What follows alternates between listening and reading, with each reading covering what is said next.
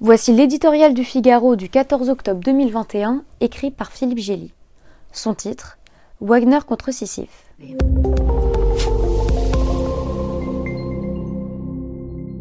On a en tête ces vieux films de Barouz où des Occidentaux accablés de chaleur complotent avec des militaires africains sous des ventilateurs poussifs. La vérité d'aujourd'hui ne paraît pas si éloignée de ces clichés quand des mercenaires russes affidés à Poutine leur nez au Mali pour y prendre des parts de marché aux premiers échos de tensions avec la France.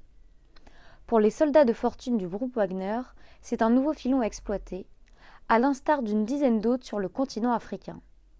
Pour Moscou qui tire les ficelles, c'est un moyen furtif et économique d'avancer ses pions sur ce terrain que l'URSS disputait déjà aux Européens.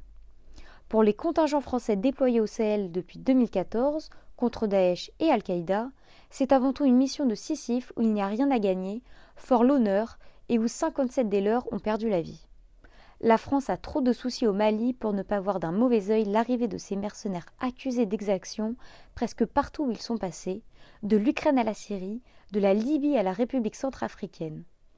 Alors que Paris cherche à redimensionner l'opération Barkhane, en réduisant de moitié sa présence d'ici à 2023, il y a de quoi s'impatienter de l'inertie des dirigeants de Bamako, plus occupés à enchaîner les pushs militaires qu'à restaurer la présence de l'État dans les territoires abandonnés aux djihadistes.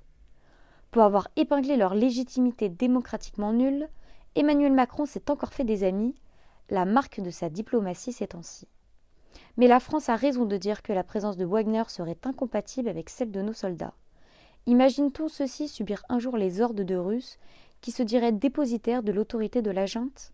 Peut-on croire qu'un millier de Rambo viendrait plus facilement à bout de cette guerre du désert? Une armée cherche la victoire, un groupe privé veut une rente. À raison de 10 millions d'euros par mois, il ne manquerait plus que Wagner soit indirectement payé par l'aide occidentale qui porte le Mali à bout de bras.